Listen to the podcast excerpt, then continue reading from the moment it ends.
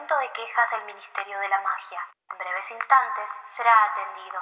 Para atención a brujas y magos, marque uno y medio. Para atención a squids, marque 3 y 2 tercios. Para atención a criaturas, marque infinito. Si usted es mago, corte y en breves instantes olvidará esta llamada.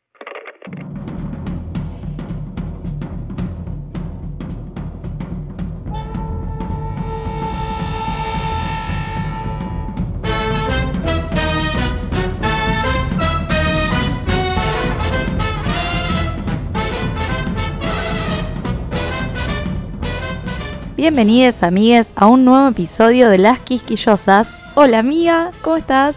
Hola amiga. Muy, muy contenta la verdad. Hoy este día ventosísimo, la verdad, Sí. amigues. Van a escuchar ruidos. Sí, sí, Sí. completamente. Un día de mucho viento, mucho frío. Eh, así que bueno, necesito un momento chivo.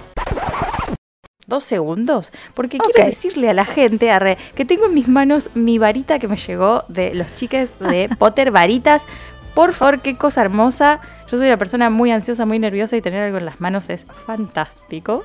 Así que bueno, nada, estoy re contenta y lo quería Me encanta. mencionar porque nada, eh, tengo mi propia varita, o sea, es maravilloso, se los Sí, recomiendo. somos muchísimo. fans de este emprendimiento, completamente. La verdad que sí, muy fans. Y me contaron que eh, modelan eh, todas sus varitas y sus cositas escuchando las quisquis, así que por supuesto que se merecen este Yay. shout out. Yay. Volviendo a lo que nos acontece, hoy el, el- el capítulo que vamos a leer maneja una intensidad, todo el libro, la Uf, verdad. Sí, sí. O sea, sí, todo el libro, pero realmente. es como que realmente cuando uno lee con atención te das cuenta que, "Ew, ¿qué onda? O sea, acá se aburre el que quiere, sinceramente, porque Tal cual. es excelente. Te lo comes a este libro. Así que tenemos para leer el capítulo La Blood Sherlocka, el capítulo 10. Bueno, tenés el recap, amiga, 30 segundos. Qué nervios. La verdad que sí.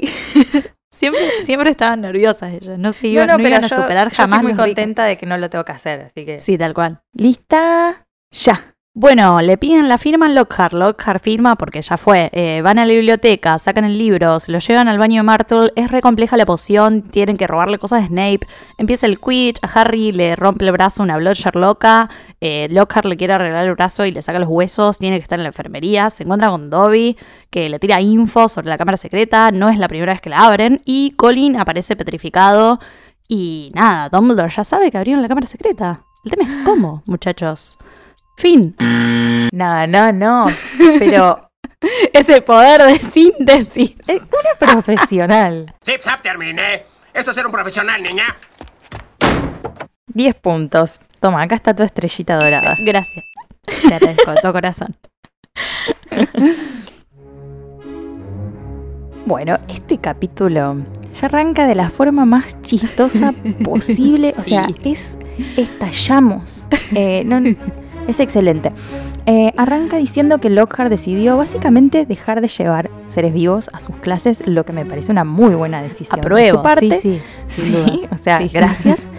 Eh, pero, o sea, no sé, no sé qué tan buena está, digamos, el, Mm. el reemplazo, porque en realidad ahora se dedica a actuar partes de sus libros.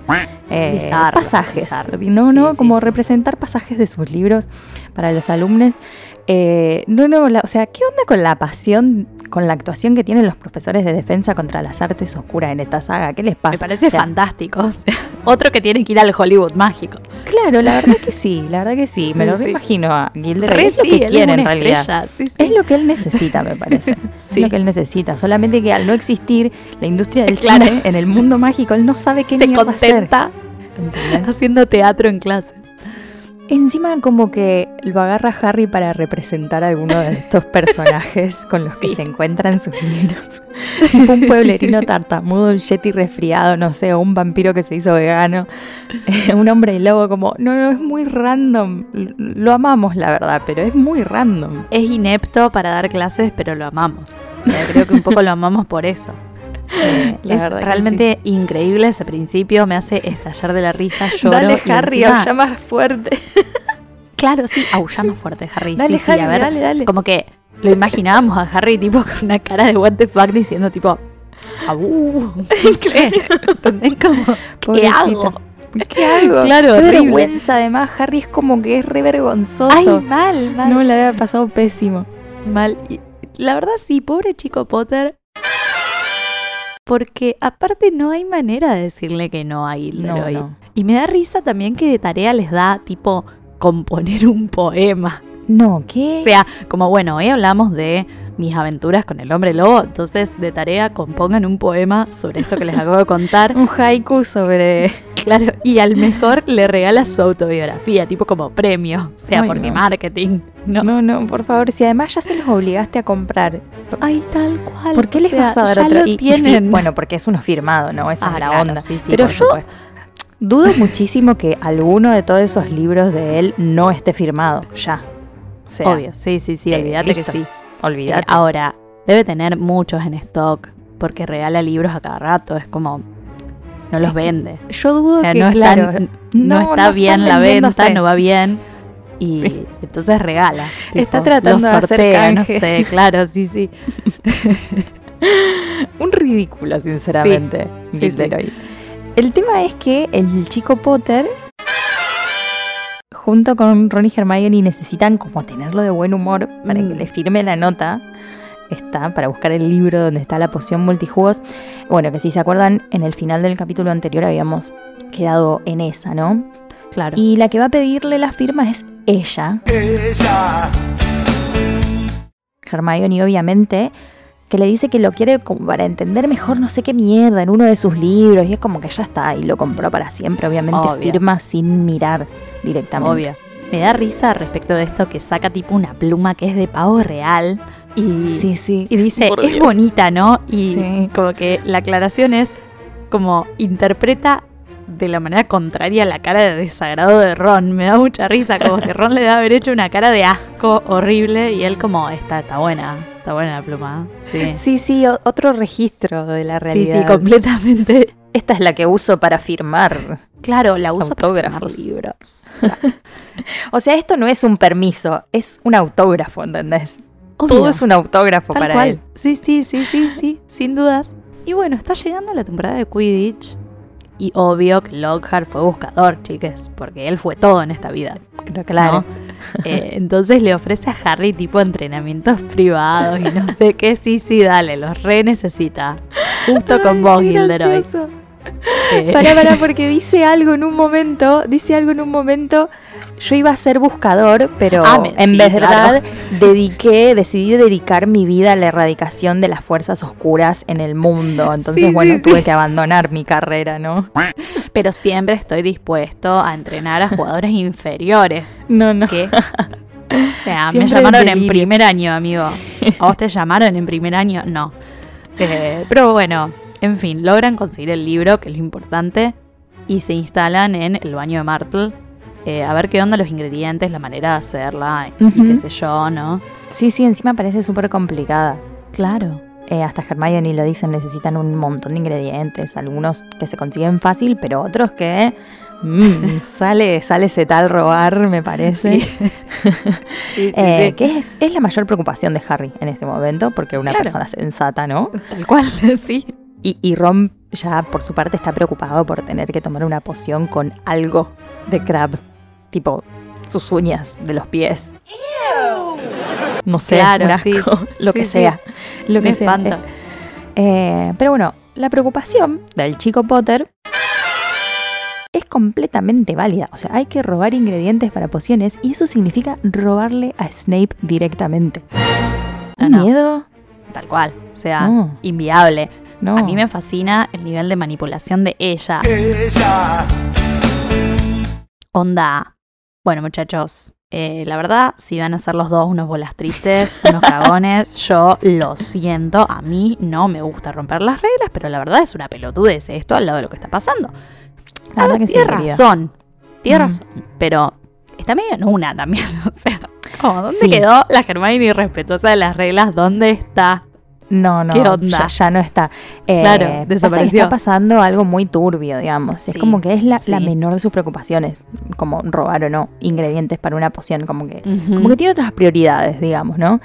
Pero aparte de esta dificultad de los ingredientes está también el pequeño detalle de que tarda un mes en prepararse. Y sabemos que en la peli incluso Harry le dice, pero o sea, hermana, para este momento se, se- se nos murieron todos los hijos eh, de, de Muggles. Y, y Hermione le dice, bueno, o sea, el único plan que se nos ocurrió, no jodas. Eh, Claro. Bueno, en el libro, por supuesto, ambas cosas las dice quién? Ron, claro. Obvio La que perra sí. seguía y seguía. o sea. Obvio que sí. Claramente. Qué manera de ningunear a Ron, please. Porque incluso dice, o sea, incluso se contradice porque, o sea, le dice, che, pero va- van a petrificar a todos los hijos de Muggles y ante la mirada de Hermione, Sí. o sea, Hermione lo mira con una cara de orto horrible y él dice, pero bueno, es el único plan que tenemos, dale, vamos Sí, adelante y ya fue. Y bueno, acá vemos el primer partido de Quidditch del año. Ajá. Ya hablamos mucho sobre Quidditch en nuestra primera sí, temporada, cubrimos mucho al Quidditch, hicimos un especial incluso que pueden ir a escuchar. Así que Cubrimos todo lo que nos interesa cubrir, digamos. Tal cual.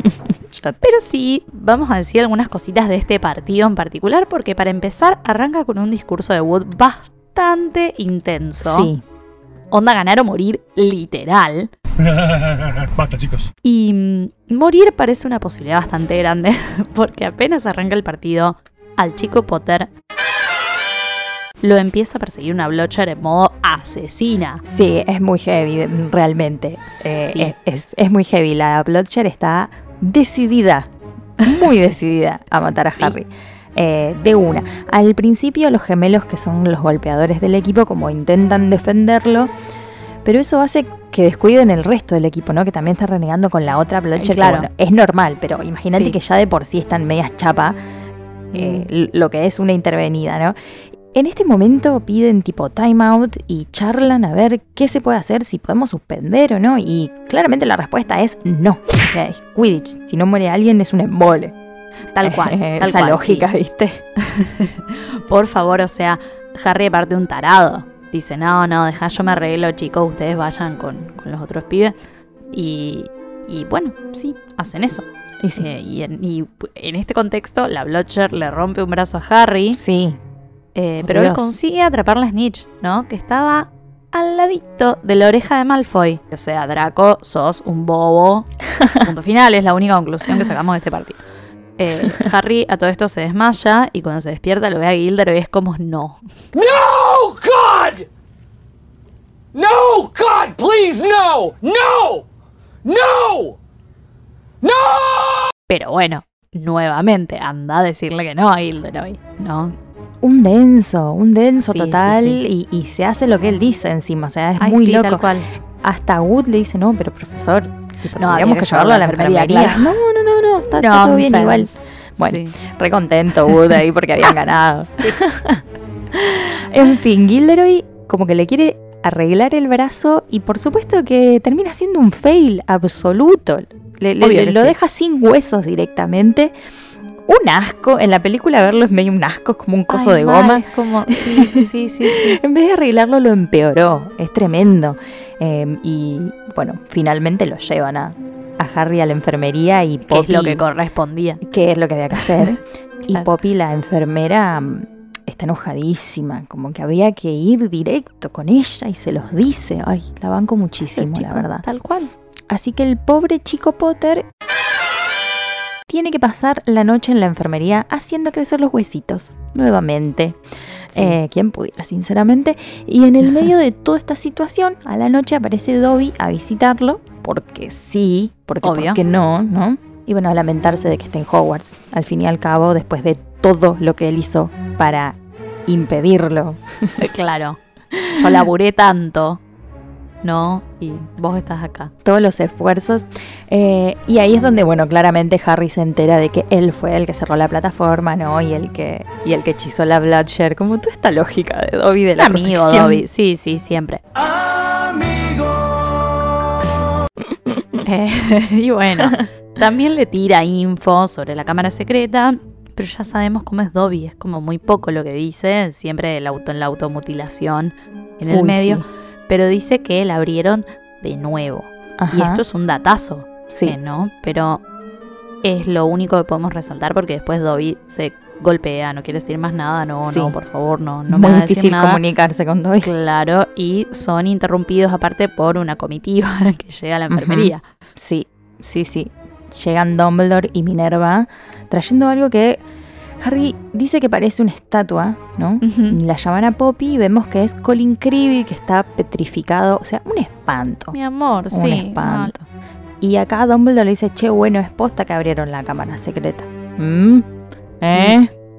Sí. Era sí. posta. Y acá hay algo llamativo, ¿no? Que Minerva le dice, pero Albus, ¿qué onda? ¿Quién fue? Y él, todo críptico como siempre, le dice, la cuestión no es quién, la cuestión es cómo. Onda, ah, resabe Mm. que es Voldemort, o sea, ya está. Eh, es obvio, ¿no? Eh, el tema es que duda. no le cierra, tipo, cómo, cómo llegó y de qué manera está haciendo esto, ¿no? Que es como lo que más miedo da. Eh, Claro, porque claro. O sea, si se peligro supone que ahí el tipo presente. desapareció, qué sé yo, eh, ¿dónde está haciendo esto? Es como medio raro. Claro. Eh, Albus igual siempre un paso adelante. Lástima que a la pibada no le comparte nunca No. nada. No, no. Eh, siempre in the dark los pibes. Pero bueno, vamos ya mismo, por favor, a hablar de todo esto en profundidad. Yes. Y empecemos como siempre con el Departamento de Misterios.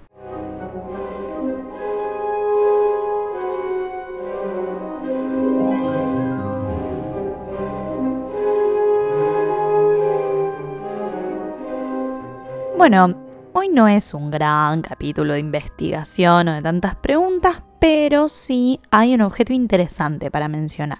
En este capítulo, como decíamos, Harry pierde todos los huesos del brazo gracias a las fantásticas habilidades mágicas de Gilderoy Lockhart Ah, por cierto, estaba siendo sarcástico. y por supuesto es llevado después a la enfermería, que es lo que tendría que haber pasado desde el principio, Sí, claro. pero bueno. Y Madame Pomfrey, otra de las reinas de nuestros corazones, les dice, sí, hermano, yo puedo arreglar hueso al instante, quien pudiera, by the way, Sí. pero Hermoso. hacerlos crecer es una verga, es un asunto desagradable.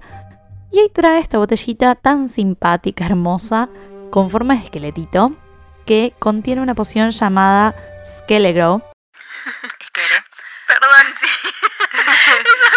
Fue como Skeregro. Fue muy gracioso. Yo leo. Skerebro. Yo leo Skeregro, boludo. Así que les vamos a contar un poquito más sobre esta poción. El Skelegro o crece huesos en español es una poción de horrible sabor que restaura los huesos básicamente. Es capaz de reparar huesos rotos o incluso regenerar huesos enteros que hayan desaparecido o se han perdido, o sea, ¿A dónde a estaban? mí me, claro, a mí me llama mucho la atención que esté prevista esa, Sí. esa posibilidad, digamos. Sí, Es yo increíble. pensé que tal vez es con el tema de la aparición, ¿viste? Cuando te. Claro, puede ser, Claro, sí. con- No, te no, sale mal. que- no tener un profesor de mierda que te saca los huesos. Claro, si es posible. Estas son las cosas de la magia que me encantan, ¿viste? Como de. Las cosas random, No básicamente. es las un problema romperse algo porque lo Claro, podemos porque hacer lo puedes arreglar. Sí, sí. Ahora, para el recrecimiento de los huesos enteros, el proceso es notablemente lento y Ajá. doloroso y puede durar todo un día. Pero no solo la poción en sí es interesante, sino también su origen, que está ligado a Harry, Ajá. de maneras que él obviamente no sabe. ujú. Eh, de hecho, podemos ligarla hasta con el comienzo de la familia Potter, allá por el Sí. siglo XII aprox. Ujú.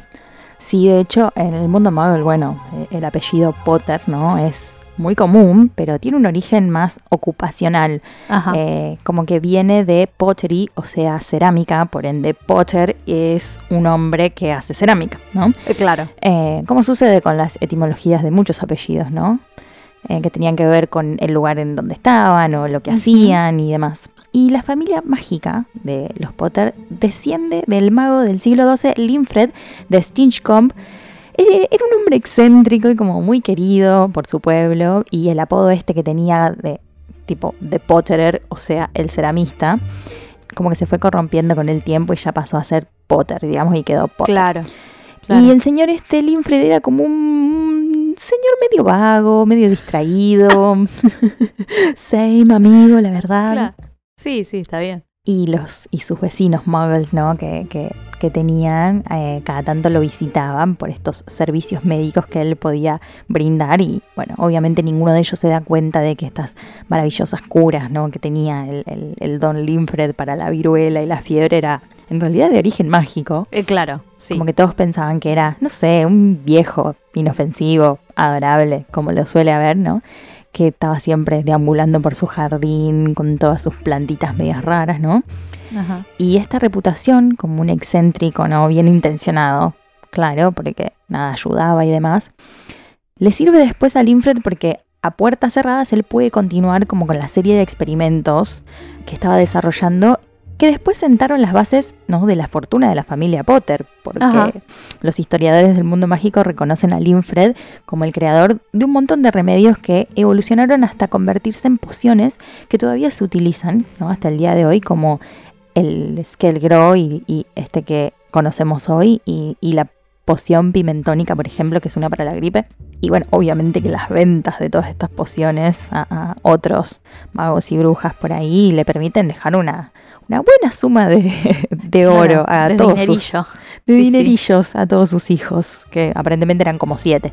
Eh, bueno, después obviamente eso se va ramificando la familia hasta llegar a, a los Potter, ¿no? Claro que sí, pero imagínate, o sea, la pila de oro que la pudo Claro. repartir para los siete hijos y es una fortuna igual para los siete. Es increíble. Es un montón. Y que siga y Sí. sigue estando, o sea. Sí, sí, no, claro. no, o sea, realmente hizo muchísima platita. Eh, lo interesante en esto es pensar que Harry a veces está en contacto con cosas que él no registra justamente por su aislamiento del mundo mágico durante tantos años. O sea, él Ajá. empieza a conocer cosas ahora. Sí, Cosas que tal vez si hubiese crecido en su casa con sus padres, eh, hubiese crecido conociendo, por ejemplo, que un ancestro suyo creó esta poción tan importante. sí. O saber un poco más sobre su historia familiar en general. La verdad que sí. Hubiese sido como una anécdota graciosa incluso, ¿no? Vos sabés que este Ah, antepasado nuestro Sí, sí. creó tal Un poción. Potter creó esto. Sí, sí. Claro, Y, y por eso somos Millo. Claro. Pero bueno, no lo tuvo. Eh, No. Y qué sé yo, también el saber esas cositas, capaz hacía que este momento tan doloroso que está pasando, como hacer crecer 32 huesos en una noche, no sé, tenga al menos un mimo familiar, aunque venga de muy lejos, qué sé yo. Tal cual. Sí, sí. Ni hablar. Bueno, hoy un departamento de misterios rapidísimo. Express. Pero bueno, Sí. se vienen cositas ah, Sí. más adelante. ah. Así que pasamos al jueguito de las preguntontas, al toque roque. Así que bueno, hoy veremos quién, quién pregunta, quién, ¿Quién pregunta? responde. La verdad que yo no pensé en preguntas, así que... Yo tengo eh, una. tengo una claro, del o pasado. sea, de una, claro. de una. Tengo una del pasado Eh, que no pude usar la semana pasada. Así que... Eh, Claro. Así que te toca a vos. Ay, me toca a mí. hoy. Bueno, ¿lista? ¿Lista? Tire nomás. Tiro. Bueno, yo soy cara, vos sos Cruz. 3, Yes. 2, 1. ¡Cruz! ¡Yay! ¡Yay! O sea que cuando tirás no vos, tuve que yo. mentir, no tuve que mentir. Cuando tirás Vamos, vos, toco amiga. yo. Y cuando tiro yo, tocas vos. Mal, bueno, me parece re muy bien. La verdad que me parece muy bien. Creo que es justo. Sí. Bueno, bueno. Dame un segundo que busco la pregunta.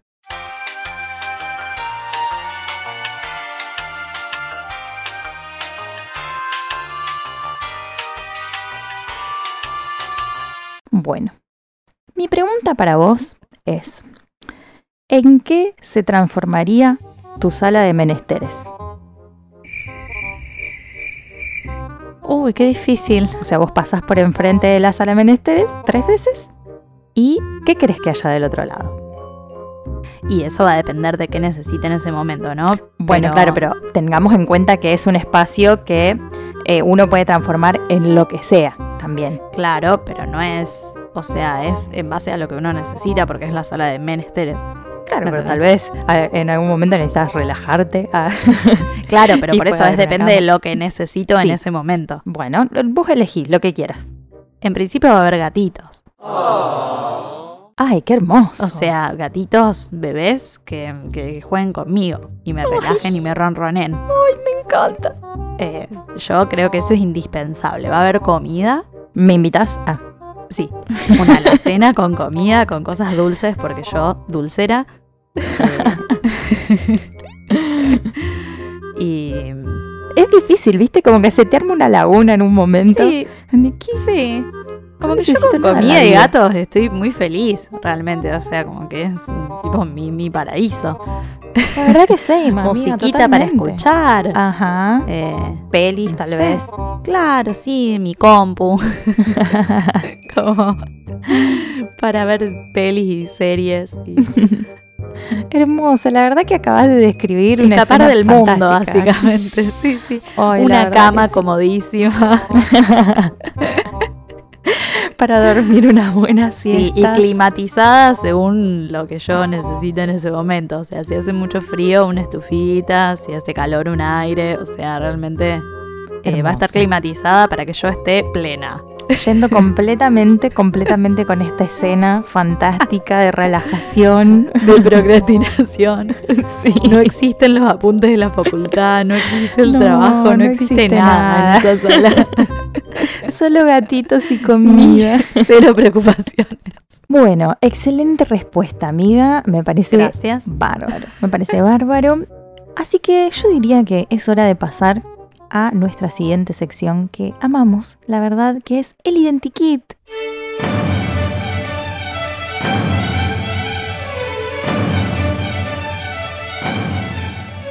Bueno, hoy le toca el identikit a este muchachito súper dulce, que es Colin Cribir, porque al final de este capítulo aparece en la enfermería petrificado. O sea, bu, un bajón, Malísimo. la verdad. Sí. Un bajón, sí, es como que encima Harry, nada, está ahí, es como que dis- dicen, capaz vino a verlo a Potter. Ay, sí. Da madre, no, un garrón. Dolor país. Eh, sí, lo, lo traen Dumbledore y Minerva y es un garrón, pero como dijimos la primera vez que él apareció en este libro, esta institución llamada Las Quisquillosas lo banca muchísimo a Colin. Obvio. Y la verdad que creemos que su vida fue muy corta, tenía muchísimo más para dar. Así que nada, Sí. un bajón. Completamente, sí, sí, realmente. Eh, no sabemos demasiado sobre Colin Creevy. Sabemos que nació en 1981 porque es un año menor que Harry y que murió durante la batalla de Hogwarts el 2 de mayo de 1998. Y sabemos también que es hijo de Muggles, que su papá es lechero. Ajá, sí. Yo no recuerdo realmente si menciona a su madre en algún momento, parece que no. Quizás no, No, tiene madre, no. digamos. Y eh, sabemos sí que tiene un hermano menor, Dennis, que entra a Hogwarts dos años después que él, o sea, durante el cuarto año de Harry, o Sí. sea, durante el cáliz de fuego. Ajá. Eh, y esto de que haya dos niñas magues en una misma familia de muggles es muy, muy raro. Sí, Eh, ¿no? Generalmente es solo una de las niñas, Sí. como pasa, por ejemplo, en el caso de Lily, que Ajá. Petunia le cabe, básicamente. Sí. mal, mal, eh, es, es raro. Sí. Eh, está buenísimo, la verdad, porque recopado poder compartir eso con, con tu hermana, digamos. Mal. Re lindo. sí. Ellos son muy tiernos. Y como veíamos en este libro, también Colin es como recontra, remil, ultra, archi, mega, todo fan de Harry. Eh, como que leyó Sí. sobre él, sabe su historia con Voldy. Es como todes, o sea, si lo conociéramos también, hay que, hay que decirlo. Como, Es parte del fandom, sí, sí. Eh, eh, claro, Colin es Sí, el sí. fandom, es la representación del fandom. Incluso como que actúa como si él fuera un hermano mayor y esto, no sé, aunque a Harry le resulte medio molesto, es un poco tierno. es re halagador. Yo estaría Sí, como sí. re enternecida. Claro, no, pero Harry como, oh, qué Ay, sí, sí. Qué paja Ay, este qué pibe. Sí, sí. denso. Y durante este primer año suyo ya vemos que lo persigue a Harry a todos lados y como que es simplemente feliz de saludarlo, de recibir un saludo a cambio como una... tipo, Sí, hola, sí, Colin. Hola, Colin. O sea, ah, ¿qué onda? ¿Viste? Como ganas. Y él feliz. como feliz. Es súper amoroso, como que está lleno de energía mal, ATR Mal. todo el tiempo. Y bueno, también sabemos que le encanta sacar fotos. Que same, amigo Colin, la verdad. Completamente same. Siempre con su cámara, saca fotos todo el tiempo, a todo. O sea, como que es muy tierno. Trata de sacar la mayor cantidad de cosas para mandárselas a su papá y que él conozca cosas sobre el mundo mágico. Es como hermoso, la verdad. Mal. Sí, Eh, sí, me hermosa encanta. su intención también, como Sí. esa necesidad de registro. Sí. Y de hecho aprende a lograr que se muevan las fotos con esta Ajá. poción que le cuentan que existe cuando él llega a Hogwarts. O sea que es todo mucho más mágico. O sea, yo Hermoso. me imagino a la familia recibiendo estas fotos y friqueando mal. A él friqueando también, aprendiendo Mal. a hacer esto. Es hermoso. Tal cual. Un detallito que me encanta que aparece en el Harry Potter Lexicon es la etimología del apellido Creevy, porque dice que Creve significa to burst, o sea, estallar, Claro. Referido a esto, obvio, a la excitabilidad de Colin como bastante adecuado, Sí. ¿no? muy, muy bien puesto el apellido. Y bueno, también como dijimos hace un ratito, en su primer año es petrificado por el basilisco. Y si bien todas las petrificadas vuelven a la normalidad gracias a la poción de mandragora, esto como que a Colin lo deja un poco afectado en los años siguientes. Mm, sí, sí, sí. Sobre todo esto, ¿no? Del miedo que le vuelva a pasar, por Claro. decirlo así, ¿no? Como siempre Sí. está eso. Como que pierde un poquito esa chispa, ¿no? Que lo caracteriza. Bueno, obviamente por el temor de volverse a encontrar con el Mm. basilisco, sobre todo al año siguiente. Y en su tercer año viene su hermano Dennis y parecen ser como reunidos. Sí, mal. Y algo muy gracioso es que intentan como corregir estos pines que hacen en el cáliz de fuego, ¿viste? Que dicen Potter apesta. claro. Como que ellos lo quieren pasar a Potter es lo más, bueno, no sé, una boludez así. Y terminan haciendo que diga Potter apesta de verdad. Es muy gracioso. Sale mal. es muy gracioso. Eh, incluso también, como que hacen muchas cosas juntos. El, el año Sí, siguiente sí, se- son se culo y calzón, mal. Sí, sí, se unen al ejército de Dumbledore, que bueno, Ajá. a cargo de Harry, obvio, y aprenden a defenderse. Y, o sea, más allá del fanatismo hacia Harry, como que se notan los dos una lealtad también hacia él desde el principio, como que, nada, siempre presentes. Tal cual. Mm. Eh, y ya en su sexto año, Colin es expulsado de Hogwarts por órdenes de Voldemort, You suck. que expulsa en realidad a todos los hijos de Muggles en este delirio de hacer que Hogwarts eh, enseñe a gente de sangre pura nada más. Ay, sí, por Dios. No obstante, Colin vuelve a Hogwarts junto con los miembros de la Orden del Fénix porque él quiere participar en la batalla de Hogwarts. Ay, Eh, amarlo. Mal, obvio que no contaba con que Minerva prohíbe a los estudiantes participar de esta batalla. O sea, ella permite solamente a quienes ya alcanzaron la mayoría de edad, Sí. el resto les y a los que se escapan como castillo. Ginny. Claro, para protegerles, digamos, pero Colin se escapa para luchar y muere en batalla. Que me el cora. No, o sea, no, es no. un héroe. Me parte el corazón, me parte el corazón. Ay, me lo parte. Ay, es muy feo, sí, es como Mal. una historia que... Un final Ay, re trágico. Dios. Y a mí me pasa cuando lo leo de que como que yo sé que se va a morir re feo, entonces Mal. como que le quedan re Mal. poquitos años, Sí. re poquitos años, un garrón. Eh, y también algo que nos parece muy injusto es que Colin solo aparezca en, es- en, en esta película, en la película de este libro, digamos, como que en las demás no sé, como que lo reemplaza ese Nigel que no se, no se sabe de dónde sale. Sí, ¿De dónde salió? ¿Y Enzo? She doesn't even go here. Y, o sea, sacan a un pendejito insoportable que sí suma a la trama y te ponen a otro pendejito insoportable que no tiene nada que ver. No, y no, como que los, absorben a los dos, ¿entendés? A, a Colin Claro, y a como que Dennis lo en reemplaza. Sí. Claro, sí, sí, los reemplaza a los dos. No, nada que ver. Pero bueno, esto es más o menos todo lo que sabemos sobre Colin gracias al canon, ¿no? Claro. Pero obviamente surfeando la diosa del internet, como siempre, encontramos un artículo que no es que suma muchísimo a la, a la caracterización ni nada, pero nos pareció interesante para compartirlo. Por supuesto. Eh, este artículo hace una comparación entre Colin Creevy y Frank Longbottom, o sea, el padre de Neville. Yo sé que es muy raro, Sí, pero go with it. sí, Vamos sí. a escucharlo. No, claro. Eh, sí, sí. Lo que sabemos de ambos personajes es bastante superficial, ¿no? Eh, a partir claramente de lo que nos cuenta la señora en los libros. Pero si lo miramos en profundidad también como que aparecen algunas similitudes entre ambos, eh, si te lo pones a pensar. Bueno, ya que son dos hombres no reconocidos que colaboraron con la resistencia dentro de las guerras mágicas, ¿no? Colin, como dijimos, es un chiquito súper entusiasta, fanático de Harry, que como se aparece también en todas las esquinas para sacar fotos, así como Sí. de personas, de objetos, de eventos para, para mandar a su casa, a su familia. Y bueno, en este Ajá. primer año, como decíamos, es atacado por el basilisco solamente por ser hijo de Muggles y por estar en el lugar equivocado en el momento equivocado. Como que Colin no parece ser de los niños más, no sé, populares, pero tampoco parece ser un paria, ¿no? Como que está un poco en el medio. Ajá. A lo largo de sus años como que se va convirtiendo en un pibe que está siempre detrás de escena, ¿no? Em, Claro. Que observa y que no sé, espera la noticia de cuando sea necesario para como ayudar a los buenos, ¿no? Contra el mal. Por ejemplo, cuando se une al, al ejército de Dumbledore, ¿no? Claro, claro, tal cual. Y por otro lado tenemos a Frank, ¿no? Del que tampoco sabemos demasiado, salvo que es el padre de Neville y algunas cositas más y ya. Sí, Sin embargo, a partir de esas pocas cosas que se cuentan durante la historia, podemos asumir que fue seleccionado en la casa de Gryffindor, la misma casa de Colin, y que cuando estaba en Hogwarts, sabemos que Frank no era miembro de los merodeadores, era de esa misma generación, pero no era parte del grupo, digamos. claro. Pero de todas maneras no estaba tan alejado de ellos. Sí, no muy diferente a Neville, ¿no? Con, con Tal el trío. cual.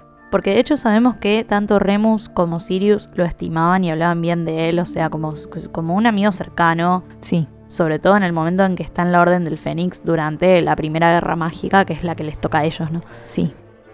Eh, no era un marginado como Severus, ponele, ni una estrella del deporte, qué sé yo, como James, pero se lo recuerda como un tipo audaz, bondadoso, un personaje Valiente, que sí. no es, claro, no es el centro de la escena, pero no es del todo olvidable tampoco. No, no, claro, claro. Y como decíamos antes, también tanto Colin como Dennis, ambos se unen al ejército de Dumbledore. Y si bien tienen dificultades para aprender algunos hechizos, Colin aprende, por ejemplo, el hechizo impedimenta, no sé, que es lo que nos Ajá. hace ver su determinación, ¿no? Eh, y sobre todo a la hora, no sé, de enfrentarse con, con alguien como Voldemort, ¿no? Que básicamente, bueno, amenaza su vida, especialmente la de él como hijo de Muggles, es como, nada, es muy personal, digamos. Sí, sí, tal cual. Nuevamente con las similitudes, tanto Frank como Colin no muestran como mucha convicción contra la magia oscura, entrenando, uniéndose a grupos que tengan como objetivo acabar con el reinado de Voldemort totalmente, Ajá. como que están ahí, sus personalidades, como que muestran ser súper atrevidos y valientes ahí en la primera línea. Sí, sí, sí. Eh, Y bueno, su mayor similitud también se encuentra en este sacrificio mayor, ¿no? Que es sus vidas, al fin y al cabo. Claro, tal cual. Eh, sabemos que durante la Primera Guerra Mágica surge esta profecía que Sí. dice que un niño nacido a finales de julio sería quien derrote a Voldemort, ¿no? En simples palabras. Y este niño podía ser tanto Harry, que nació el 31 de julio, como Neville, que nació el 30 de julio. En cierto sentido, cualquiera de los dos podría ser el niño que vivió o no, pero bueno, Voldy decide ir por Harry y eso lo define como el niño que vivió, ¿no? Sí. Como que le marca el destino a Harry. Pero, de todas maneras, tanto Frank como su esposa Alice fueron torturados por mortífagos luego de la caída de Voldemort, Sí, lo que hace que terminen en el hospital San Mungo sin ningún recuerdo de su hijo, casi prácticamente en estado vegetativo. O sea que podemos decir que Neville tampoco la sacó gratis. no, claro, claro. Sí, después, el 2 de mayo, ¿no? Del 98, sabemos que Colin también entrega su vida. Voldemort va directo a Hogwarts dispuesto, bueno, a matar a Harry, a todos los que lo defiendan y especialmente, ¿no? Esto de los sangre sucia. Eh, cuando sucede esto, como dijimos, los menores de edad son escoltados afuera de los terrenos, se les prohíbe luchar, Colin vuelve al castillo, muere, ¿no?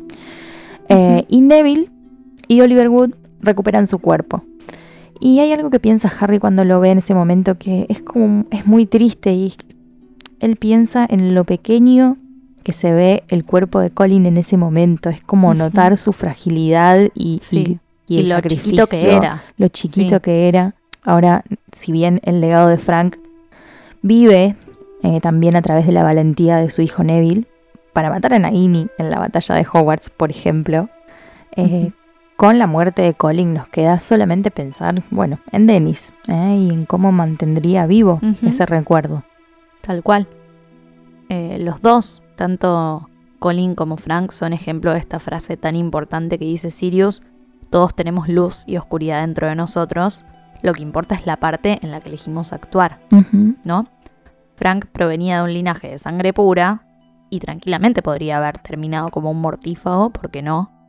Claro. Mientras que Colin, por su parte, un jovencito nacido de Muggles, podría haber elegido no quedarse a pelear Sí, y sí. salvar su propia vida y, y huir y quedarse en el molde. La elección que tenían todos, sinceramente. Tal cual, tal cual. Sus elecciones son las que los llevaron a estos destinos tan trágicos que conocemos y aunque se mencionan de pasada a lo largo de la serie y son medio como un backup de otros Sí. personajes, son medio relleno, Los dos representan estos guerreros olvidados que se sacrifican por el beneficio de la causa, ¿no? Sí, por un ideal, ¿no? Tal cual. Ah, así que bueno, después de esta hermosa introducción, vamos a pasar a su planilla, Ajá. donde vamos a sacar su casa, su patrono, su Bogart, que vería en el espejo de Erised y qué animado sería, ¿no? Em, respecto de su casa, creo que con todo lo que dijimos podríamos decir que es un verdadero Gryffindor, ¿no? Obvio. Totalmente. Sí, ni hablar. Cantada. Sí, sí. Cantada. ¿Un pura cepa o un eh, ascendente tal vez en Hufflepuff? En Hufflepuff, sí, sí, pero me parece que es Es, sí, Bastante es un gran Gryffindor. Sí. Sí, sin dudas. Respecto a su patronus, yo pensaba en algo tipo una ardilla o algún animalito así chiquito, re aparato, Ay, sí. como es él. Vamos a leer qué info hay sobre ese patronus. Ujú.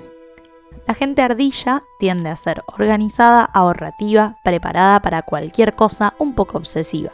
La medicina de la ardilla enseña los beneficios de planear, mirar hacia el futuro y la conservación. La ardilla es un símbolo de la gratificación tardía, el ingenio, la agilidad y la previsión. Completamente.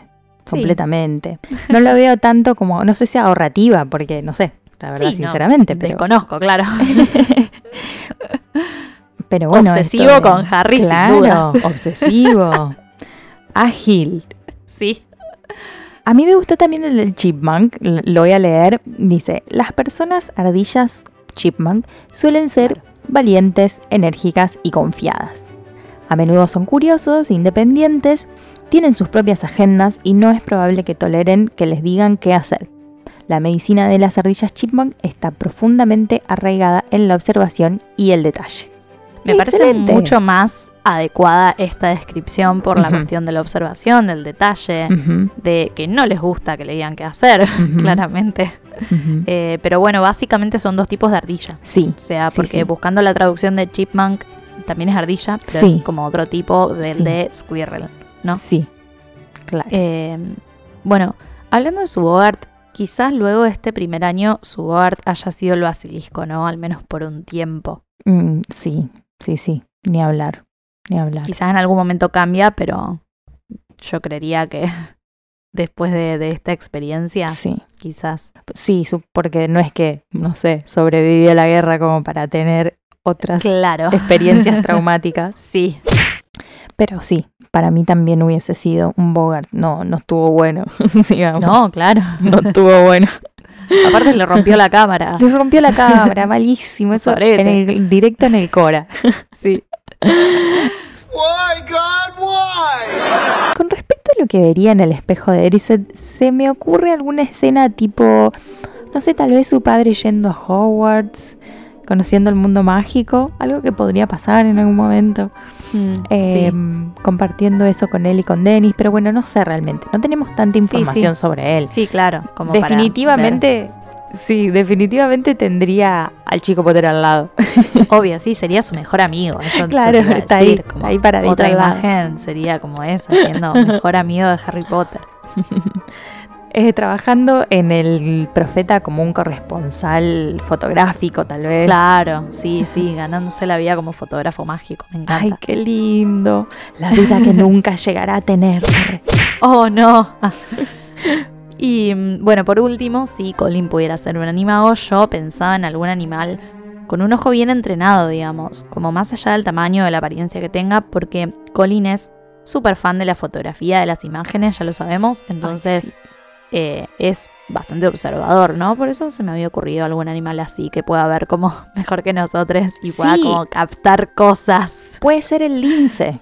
Re sí. Puede sí. ser el lince. Como que son muy conocidos por, por tener ojos muy afilados. Ajá, tal cual. Eh, son re lindos, además, me lo reimagino. Rápido, aparte, se puede mover rápido. Claro, me encanta. Sí, sí. Ay, te amamos, Colin. La verdad que Sí. qué lástima no haber tenido más de él en el correr de los libros. Me parecía un, un excelente personaje.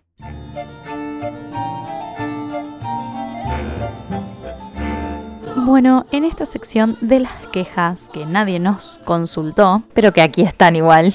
obvio, yo voy a quejarme de Draco. Porque ya medio que no sabe dónde agarrarse para bardear a Harry y empieza con esta pelotudez de cabeza rajada, ¿no? Eh, que ya lo dijo en otro momento, que es cuando Colin le pide la foto a Harry y Draco hace como este comentario, viste, de mira si lo voy a tener envidia, yo no tengo envidia de tener la cabeza rajada a la mitad, ¿entendés? Uy, como una por estupidez. favor, sí. Y es como, flaco, ¿qué edad tenés? o sea, hasta para un pendejo de 12 años es inmaduro esto. Sí, un montón. Ya posta no sabe cómo llamarle la atención. Unas ganas. Muy, muy evidente, amigo. Unas ganas hay O sea, ahí. Los que se pelean se aman. arre. Aparte, algo que supimos desde el principio del libro 1 es que a Harry le gusta su cicatriz. Es como un signo característico suyo, lo diferencia del resto. A Draco no también le gusta. inmutar. Arre. Claro, obvio. Y no se va a inmutar porque le digan cabeza rajada. O sea, él No. lleva esa cabeza rajada a mucha honra, más sabiendo lo que implica esa cicatriz. O sea, quizá no le gusta tanto que lo miren y, y como están en el spotlight, pero no es la cicatriz lo que le disgusta en sí. Claro. La altura de Harry que ni siquiera le contesta, ¿no? o sea, Me parece él está en excelente. otra, igual, está concentrado sí. en otra cosa. sí, y me parece bien. el otro que tiene que recurrir al aspecto físico para criticar es como cuando se te quedan sin argumentos en una discusión y te dicen, bueno, pero sos fea. Ay, sí. igual. Como re infantil. Basta, chicos. Y aparte otra cosa muy notoria y que ya sabíamos, ¿no? Pero que acá queda completamente claro. Es que el pibito es un inútil jugando al Quidditch. Ay, por Es malísimo. favor. Entró únicamente porque tiene plata y les regaló las escobas. Dedícate a otra cosa, mí. Claro, tenías la snitch al lado, amigo. Y el loco prefiere burlarse del chico Potter antes que, no sé, escuchar. Ay, por Estoy favor. segura de que si le prestaba atención iba a sentir el zumbido de la snitch, la tenía en el oído. Tenía que darse vuelta y agarrarla. Eh, así que nada, bien cagado a pedos está después de este partido. Sí. Le hice de todo Sí. y banco, me parece muy bien. En la peli, viste que está como en la enfermería y Madame Pomfrey entra y le Oh, dice: Váyase. Malfoy. No tiene nada. Basta de dramas. Deje de quejarse. Deja de llorar, boluda. Ay, Te same, amamos, Poppy. Te amamos.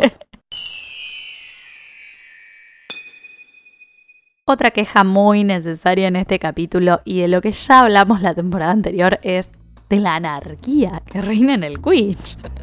Por favor, cálmense con el Quidditch. Ay, mal. Al chico Potter se le rompió el brazo, pero le podrían haber roto la cabeza. Sí, Era o sea, que se puedan arreglar las cosas no significa que, que haya que Que estar que rompiéndose todo. romperla, Claro. claro, sí. Alguna no va, no va a haber vuelta atrás. Claro, los gemelos tienen al menos la cordura de Sí. decir, che, capaz da parar el partido porque esto es insostenible. Y vos lo tenés al termo de Wood diciendo, no, el show debe continuar. Uh, O sea, tipo, no les importa nada. otro limadito.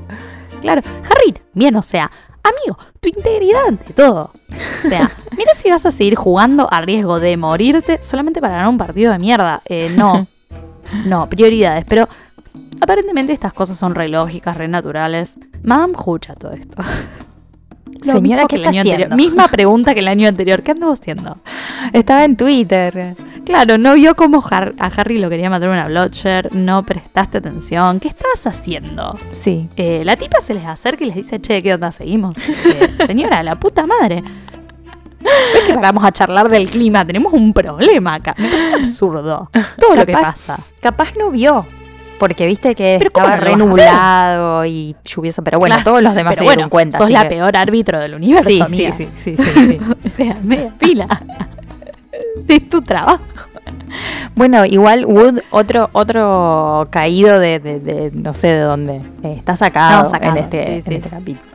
Sí, sí. completamente sacado. Ya de antes de que empiece el partido, él está meta a hacer su discurso, bueno, el, el- el discursito previo a salir a la cancha y, y dice directamente, es tu misión demostrarles que un buscador tiene que tener algo más que un padre rico. Bueno, sí, o sea, Ok, sí, está bien. Hasta ahí. Por el honor, ok. Bueno, Dale. dale, ok. Pero tenés que atrapar a Snitch antes que Malfoy o morir en el intento porque hoy tenemos que ganar. Como, Ay, Ok. bueno, bárbaro, viejo, bárbaro. Dale, ahí voy. Ahí voy, Yendo. ahí voy. Basta, chicos. Eh, encima como si al chico Potter le costara querer probarle cosas a la gente. No, no, ese es otro sacado. Sí, sí, es otro duda. sacado. Y, y se lo toma bastante a pecho en este momento porque no le importa nada directamente. O sea, están ya en un clima enloquecedor, peor que hoy nosotras, sinceramente. mal.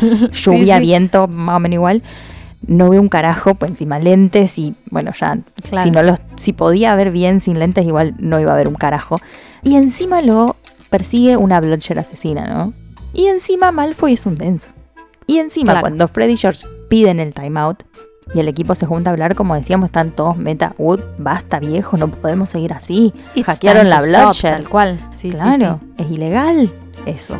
Investiguemos. Sí, sí, sí. Y él como, Tal cual. no sé, che, yo quiero ganar. Claro. Bueno. Bueno, a mí me Harry- un carajo. No, la verdad que me están diciendo como... Y Harry está en la misma. Porque Claro. él ya le pidió que dé la vida por ese partido de mierda. Él ya dijo que sí. Claro, no sé igual si es tanto la insistencia de Wood como él mismo, Real. ¿no? Como que capaz Wood no decía nada y él lo iba a hacer igual porque, bueno, termo Ajá. ante todo. Totalmente. Eh. O sea, las dos cosas complementadas tienen... Pueden tener resultados fatales. Ya lo vemos, sí. Y mm, los gemelos Weasley también están indignadísimos. Y se lo ve muy enojado a George en ese momento. Es como no es muy común, ¿viste? No, ni a palos, Se, sí. se, se reenojó. Y me sorprende mucho también esta cosa que... mm, No sé, no sé cómo decirle, pero... Lo tóxico, ponele, de la competencia, ¿no? De ser competitivos. Y como siempre querer demostrar algo, yo voy a ganar, ¿viste? Ay. La, la gente Bueno, ultra competitiva me pone muy Sí, nerviosa. sí. Es como, Tomás, llévatelo. Qué denso. Sí, te lo doy, deja de joder. Sí, deja de joder. Pero ese, ese querer demostrar, no sé, lo que sea, ¿entendés? Lo que sea, un ideal, algo, no sé, aunque no sea real, como no vamos a dejar que los Slytherin nos vean perder por culpa de una Bloodshed de mierdita. Bueno, Basta, chicos. eh, Ay, eh, es, es un coso que puede asesinar a alguien si, si te golpean la cabeza, ¿entendés? No me parece una sí. pavada, están todos en peligro. Prioridades, me parece. Eh, pero también son estas reglas rarísimas que trae el Quidditch. Como no paramos por nada en el mundo, mientras más peligroso, más rating. Arre. Era Marcelo Tinelli. Buenas noches.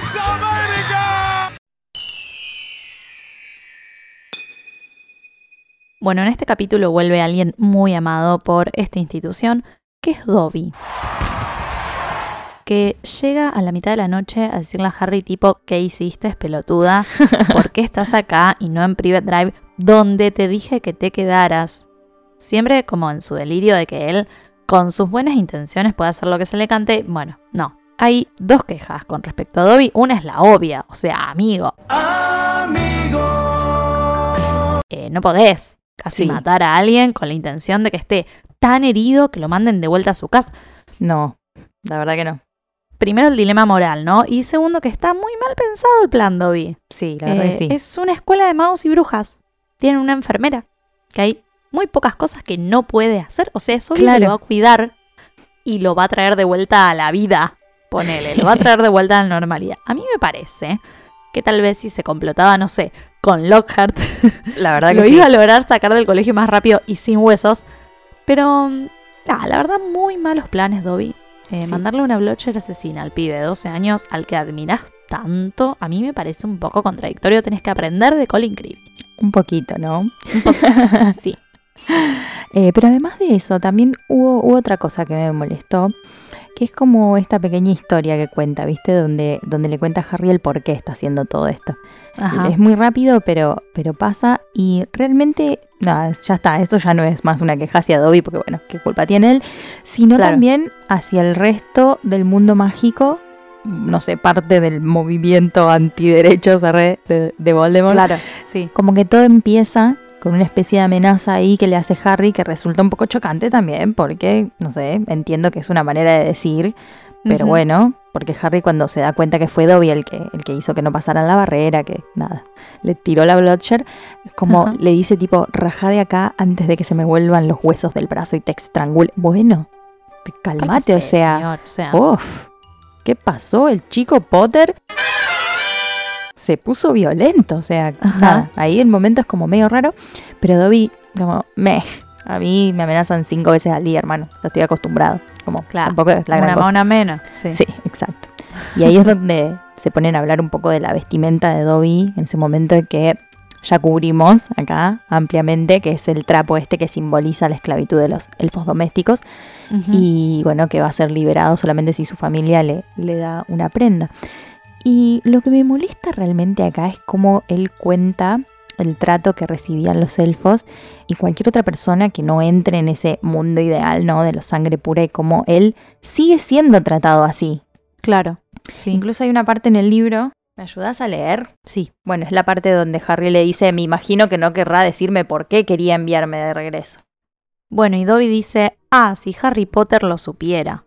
Gimió Dobby mientras le caían más lágrimas en la harapienta funda de almohada. Si supiera lo que significa para nosotros, los parias, los esclavizados, la escoria del mundo mágico. Dobby recuerda cómo era cuando el innombrable estaba en la cumbre de su poder, señor. A nosotros los elfos domésticos se nos trataba como alimaña, señor. Desde luego, así es como aún tratan a Dobby, señor, admitió, secándose el rostro en la funda. Sí, es como a él siguen tratándolo así, ¿viste? Sí, por supuesto. Eh, Y seguramente a muchos también. Y muchos también. Sí. Y, y como que se desespera en un momento y terminas de entender esa desesperación porque él, Sí. bueno, al seguir siendo tratado de esta manera es como si esa guerra no se hubiese terminado nunca.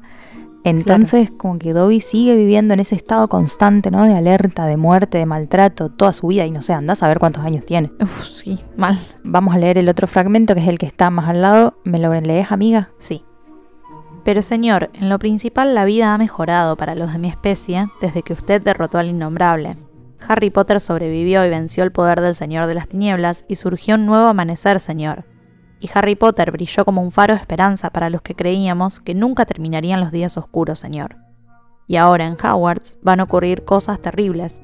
Tal vez están ocurriendo ya.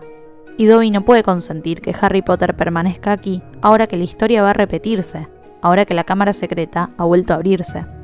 Bueno, ahí se rompe una jarra de agua en la cabeza, o sea, me parece un exceso.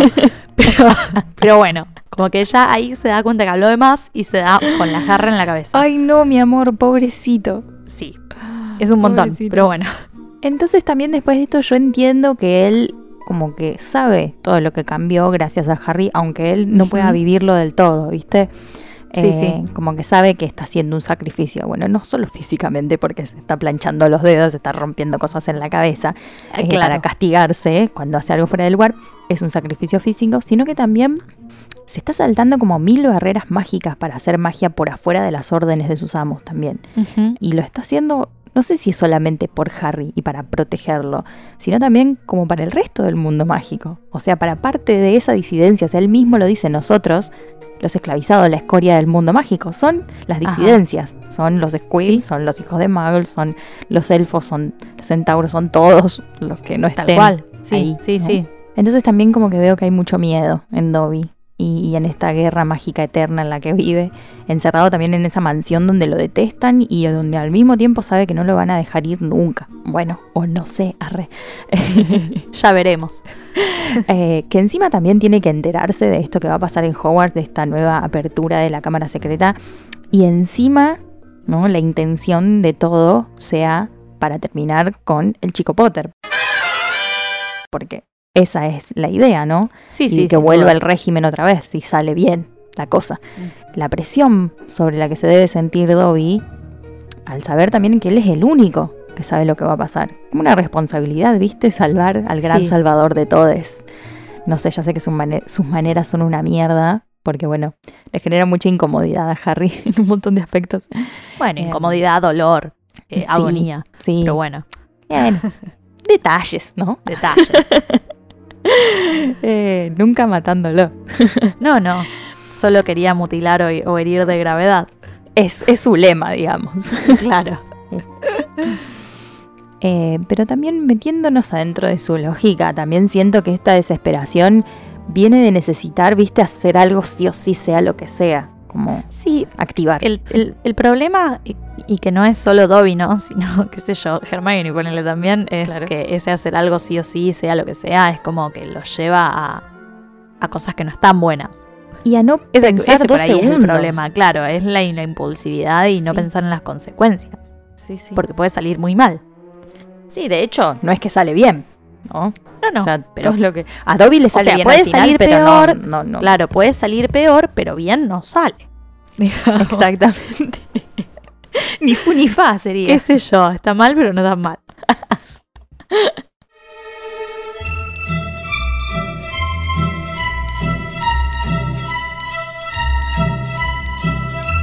Bueno, pasamos a la sección de las brujas.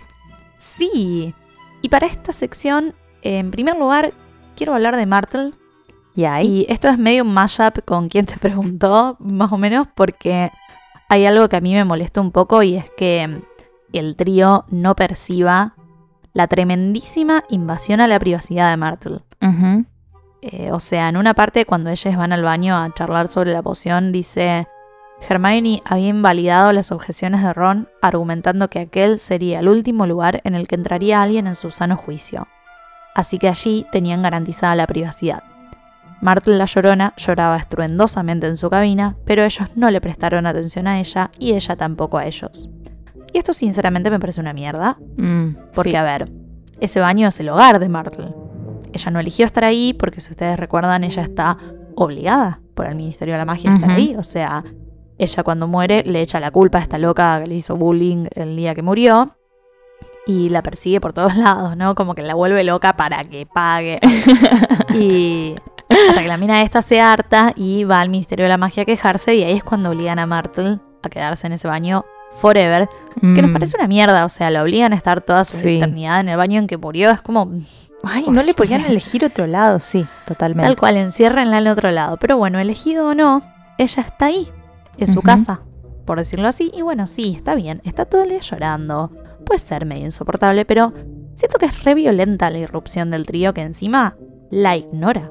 Sí. Y o sea, de hecho, les molesta a veces su presencia cuando ellos son los intrusos. O sea, Claro. imagínate que estás en tu casa, en plena depresión, y se mete gente a hacer cosas. Gente que no conoces, con la que hablaste dos veces en tu vida, sin pedirte permiso, sin darte ni cinco de pelota. O sea, me parece un error. Sí, totalmente. Una especie de pisoteada total a su poca existencia. Un abuso mal, claro. Sí, sí. Y de hecho es llamativo porque si te pones a pensar, no hay tanto respeto en sí hacia ninguno de los fantasmas. No. O sea, como que los tratan onda como algo gracioso, ¿viste? Nick con sus dramas sin cabeza, Martel ahí siempre histérica llorando. Es como que se, se convierten en un hazme reír, ¿no? Y se los despoja completamente, no sé, de cualquier tipo de derecho, sean cuales sean los derechos de los muertos, no sé. Pero no sé, un mínimo de respeto me parece que habría que tenerles porque son entidades pensantes, no sé, en cierta forma. No, no sé, no es la primera vez que pasa esto con Martel, ni va a ser la última. Es como un ser que está sufriendo constantemente. Yo entiendo que eso sea molesto porque, bueno, la verdad es que nadie quiere lidiar con personas que están en constante sufrimiento. O sea, incomoda. Así como incomoda y nadie sabe qué hacer con una persona cuando tiene depresión y cuando o, o- o con ansiedad y qué sé yo es porque oh, prefieren ignorar, ¿viste? Sí, sí, ni hablar. Es algo que requiere de, de mucha empatía, de paciencia y algo que el trío en este momento que está en el mood, tenemos plan nuevo, no les importa realmente quién esté alrededor, ni mucho menos lo que les pase, porque además es como, Sí, ya sí. está, está muerta, o sea, es así, lo hace porque está muerta y se murió llorando, entonces yo va a llorar toda la eternidad. Pero bueno, no sé. Eh, también es como una cuestión de estrategia, ¿viste? De los pibes, nadie va a venir acá porque está la Claro. densa esta, ¿viste? Así que nadie nos va a molestar. Y nadie para pensar qué onda con Martel un segundo. Claro, porque es como si no tuviese entidad. Eso Ajá. de que acá no hay nadie, directamente te dice que Martel no es nadie. Es horrible. O sea. Martel es alguien. Sí. Y de hecho, es alguien que no va a ir a buchonear. O sea, podés tranquilamente pedirle permiso. Sí. sí Y algo que me dejó pensando sobre Martel es que claramente hace 50 años que ella está ahí porque murió hace 50 años. La primera vez que abrieron la cámara secreta. Y entonces, o sea, ¿por qué sería un problema recién ahora? No sé si nosotros en la lectura estamos entendiendo esto que Hermione dice que no pudieron usar el baño en todo el año. No sabemos si Sí. es ese año o quizá esto venga desde el año pasado que fue como su primer año y esto en realidad haya sido así desde siempre y nunca hayan podido usar ese baño. La verdad que me parece más probable eso.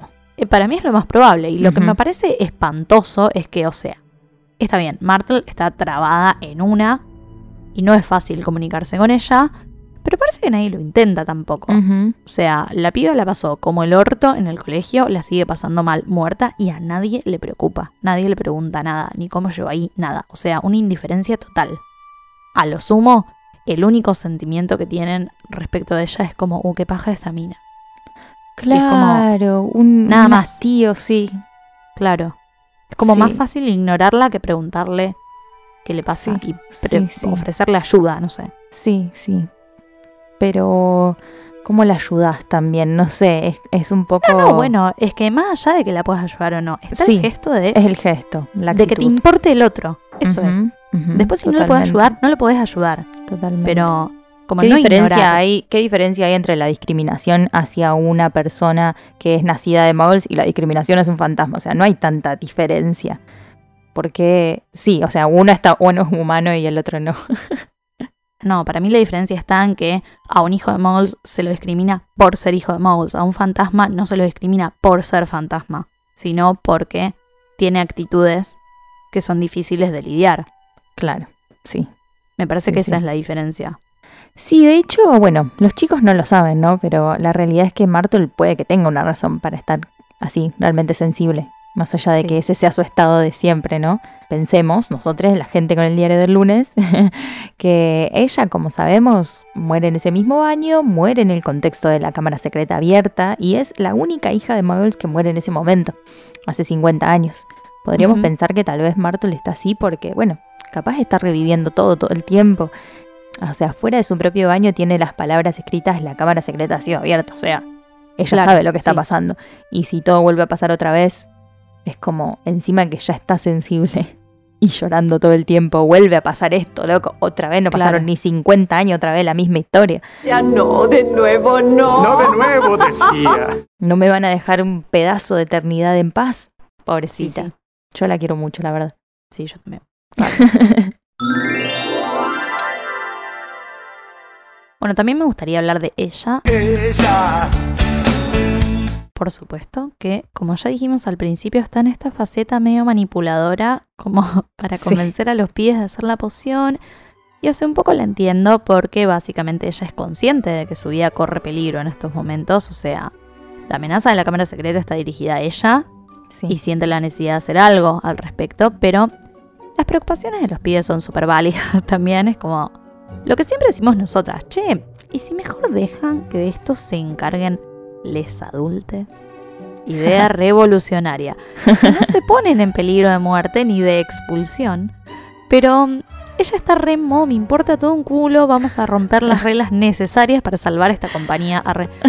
Y creo que estas cosas son las que lo ubicaron en Gryffindor y no en Ravenclaw, porque está siendo bastante impulsiva en estos momentos, no está midiendo las consecuencias, no está calculando las cosas, pero todo en nombre de la justicia y del heroísmo y de salvar gente, como el bien, el, el bien común y no sé, cosas. Cosas, sí. Además, como que idea todo este plan. No sé si es realmente el mejor plan del mundo. No, ¿Qué bueno. decirte? es un único. plan. Es un plan. Claro, claro, sí, es un sí. plan. No hubo muchas ganas de hacer brainstorming ahí, la verdad. Por momentos parecería que en realidad como que lo que quiere es una excusa para hacer la poción más complicada del mundo, no sé, probar que la puede hacer.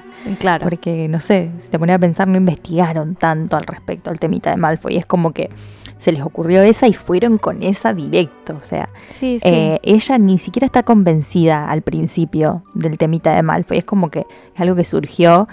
Pero creo que también con un poquito de creatividad podrías encontrar otra manera de averiguar si Draco es el famoso heredero o no. Entre los tres lo digo, como que no le dejen a ella siempre sí, sí, claro. el tema de idear el plan, ¿viste? No, pero de todas maneras no es que se lo dejan, es que ella No, no, idea el ella plan y idea vamos a hacer lo que yo quiero. Claro, ya. Claro, O sea, claro, no- no, tuvieron demasiado voto ellos. No, no, no, cero directamente. Hasta Ron es como, che, pero no, no, no, no, está bien, el único plan. Hay no, un par no de objeciones, hay un par de objeciones y Hermione lo único que hace es mirarlos con cara de culo. Claro, vamos a hacer Y es como, listo, manda ella. O sea, ella Sí, es la jefa. totalmente. Pero bueno, no sé, en vez de hacer una poción ilegal que lleva un montón de tiempo de hacer y que bueno, encima hay que robar ingredientes, eh, a Snape eh, es como un montón. No sé, otra Mm. vez me parece que esto también está puesto onda para desviar un poco la atención, alargar la trama, obvio, y como Claro. ponerlos a ellos en una situación extrema, ¿viste? Para que después no tenga sentido, porque eso no pasa nada, digamos, averiguan un par de cosas. Sí, no, no, no tiene consecuencias realmente. Y que después termine medio siendo al pedo, qué sé yo, y que encima vos termines diciendo, ay, la respuesta estuvo siempre ahí al lado de ellos, llorando, y te quieras cortar las tetas. Ah. Claro, y que si hubieses, si te hubieses preocupado por Martel in the first place, Claro. quizás tenías la información antes. Tenías Quizás, la me ocurre, información antes. pienso. Exacto. Y otra cosa que quisiera mencionar es que el nivel de termismo que está manejando esta muchacha con Gilderoy ya no está bueno. O sea, Sí, otra cosa que no tiene sentido. claro, lo defiende hasta cuando le saca todos los huesos de un brazo a Harry. Sí. Dale, hermana. Posta, cuando van a pedirle la carta a ella, toda ingenua, ay no, que no puedo creer que nos la firmó así nomás. Y Ron dice, sí, sí, sí, es un imbécil redomado. Me Ay. encanta ese insulto. y ella re como, no, que decís, él no es un imbécil redomado, pero es real, Germán. Me llama muchísimo la atención a mí que sea tan ciega con Gilderoy y al año siguiente sea tan dura con Trelawney. mal. Es como, mm, o sea, es no sé si es tan incompetente como Gilderoy incluso. Pero para mí es como tipo, es su crush. Y Es su crush. Y le perdonamos todo. Incondicional. Claro, después le pide a Madame Pins que le deje conservar la firma, o sea, re cholula. Pero bueno, esas como en todo caso son boludeces, qué sé yo. Lockhart le dice que es la mejor del curso, se ponen a hablar de libros, ya fue, no hace daño. Pero no podés defenderlo cuando le sacó un brazo a tu amigo. Básicamente. un montón. Le dejó el brazo de goma. Dice, tipo, todos cometemos errores y aparte ya no le duele. no, y Harry le dice, no, ni duele ni sirve para nada. O sea, amiga, yo te creía más inteligente realmente. ¿Qué es esto? El corazón roto. Claro, nos decepcionaste. Estoy muy decepcionada. ¿Ada? ¿Ada? Y otra bruja de la que quisiera hablar es de Madame Pomfrey, que está harta. Harta. Y con mucha razón. De que el gilazo de Lockhart meta mano donde no debe. O sea, la encargada de la salud de los estudiantes tiene que fumarse. Que este salame haga cualquiera para ganar fans y, y popularidad. Y después tiene que elaborar el doble para solucionar sus cagadas. A mí no me parece. No, corte, corte, corte. Así yo no. Así no. Ya tiene bastante en sus manos con el COVID. Eh, ahora le empiezan a petrificar gente y bueno, ella en esta instancia no puede hacer demasiado, pero siguen estando a su cuidado. No le rompan las pelotas. Pobre mina. Pobre Mina, pobre Madame Pomfrey, la verdad que déjenla hacer su Ya trabajo. está grande, claro. Exacto. Y es tan pro que, o sea, le caen con un brazo sin huesos y es como, no te la puedo creer esta boludez. Qué tarado, claro. Ay, Dios. Y también me causa mucha risa en un momento que dice después de darle la poción esta, la eh, Skeregro, a, y dice, sin dejar de criticar, o sea, se fue de la enfermería sin dejar de criticar a los deportes peligrosos y a los profesores ineptos. Me encanta. La verdad que same, amiga. O sea, el nivel de hartazgo que maneja, la amo. El nivel de 100%. quisquillosa. Sí, hay que invitarla a. Sí, por favor.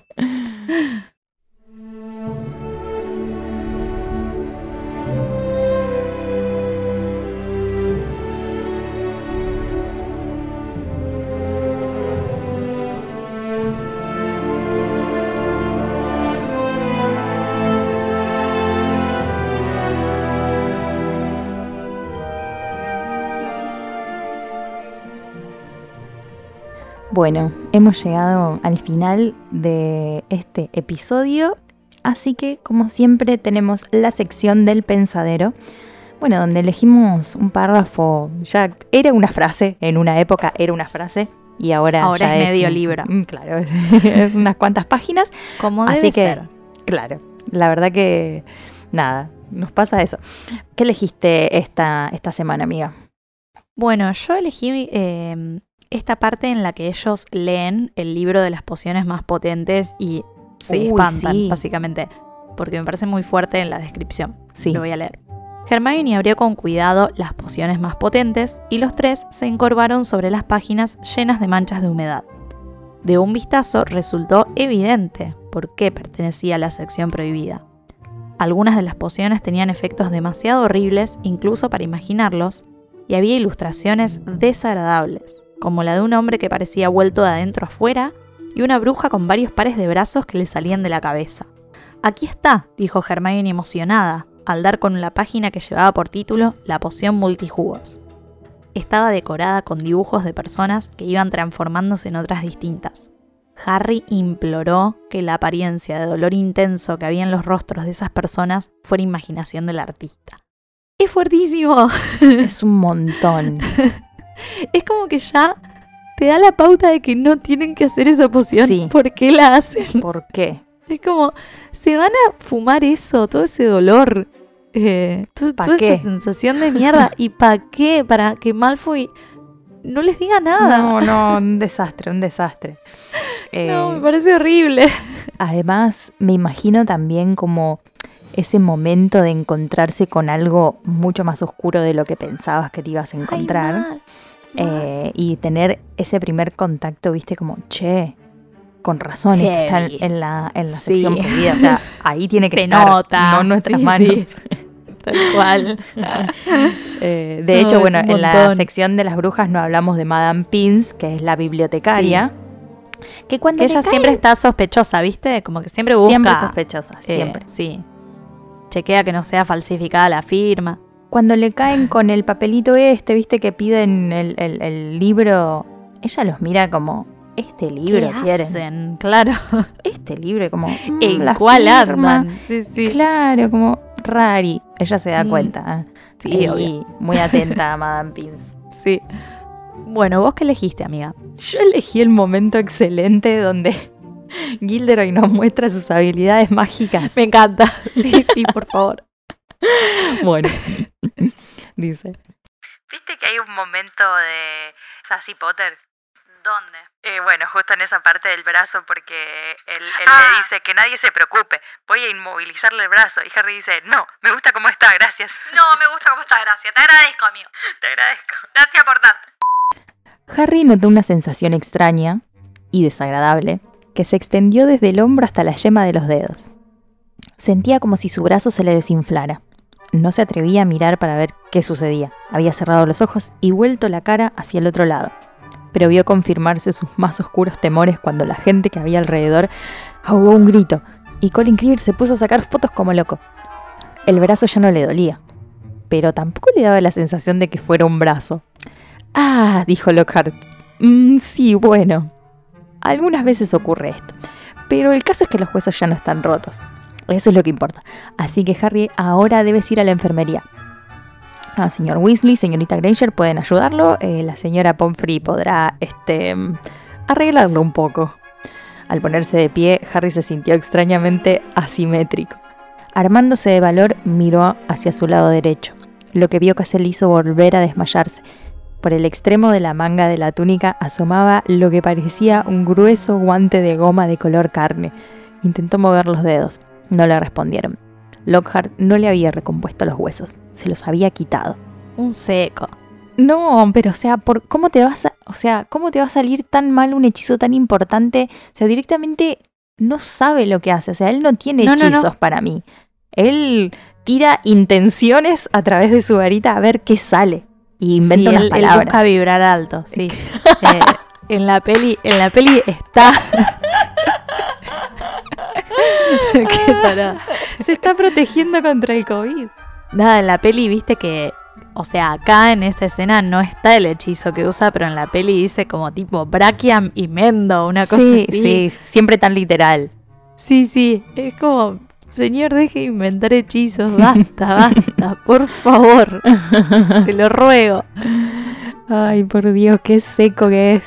Qué maravilloso. Pero además, ¿con qué necesidad? Como un Harry, qué bajón, te llevo a la enfermería porque yo soy Te muy llevo- valiente claro. y muy caballeroso. Listo, Claro, o sea, está. alzalo, no sé. Ay, Dios. Alzalo y andate cual héroe. ah, Claro, con, con claro. Harry en brazos, ¿me entendés? Sí. Pero no lo hagas vos. No sos médico. Ay, Porfis. no, por Dios. Ay, Gilderoy, ¿qué vamos a hacer con vos?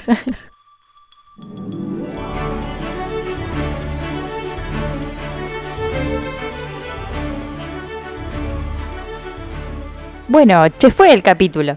Che fue, ya está. Chao. Ah. Basta, chicos. Bueno, sí, la verdad que está pasando muy rápido esto, ya pasamos la mitad. Ay, mal. Es hermoso. Como decimos acá se aburre el que quiere, ya lo saben, ya lo notaron. Pero bueno, algo muy divertido es seguirnos en nuestras redes. Ajá. arroba las quisquillosas en Instagram, arroba lquisquillosas en Twitter y las quisquillosas podcast en Facebook.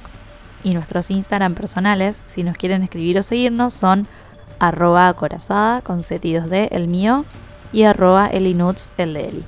Sí, creamos un link para que puedan regalarnos un cafecito y aportar a este maravilloso podcast. Por supuesto, en nuestra bio encuentran el link de links que los lleva a Cafecito y a todas nuestras plataformas. Y recuerden, amigues, este episodio fue producido por nosotras, Magardisi y Eli Rojas, en un día muy vientoso. Y pueden encontrarnos para escucharnos en Spotify, en Google Podcast y en iTunes. Pero mientras tanto, se cuidan mucho y alerta permanente. Que tengan muy buena semana. Chau, amiga. Chau, chau.